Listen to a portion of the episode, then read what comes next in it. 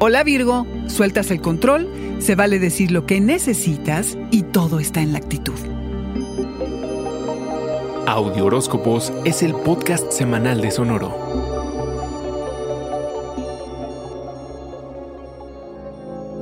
Este año te has concentrado en el corazón y en tu creatividad, algo no muy usual en ti, más no imposible de hacer como te has dado cuenta. Soltar el control, no ser tan rígido, te ha dejado conectar con deseos y emociones. Esta semana se da el tercer y último encuentro entre Júpiter el expansivo y Plutón el enigmático, lo que resulta en la culminación de todo esto, ya sea para continuar o ponerle punto final a una relación. Es ineludible, Virgo, hay que decidir para dónde quieres jalar.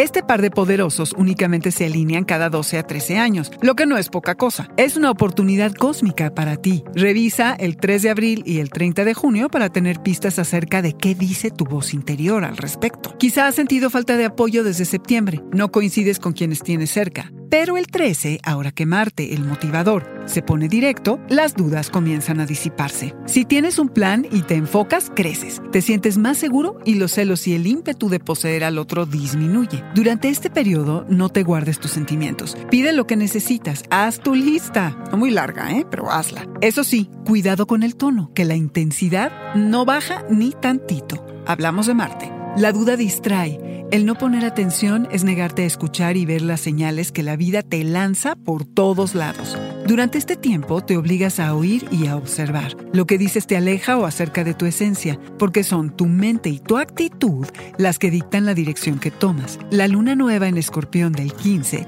te permite morar en el lugar que buscas ocupar y alejarte del que te quieren imponer.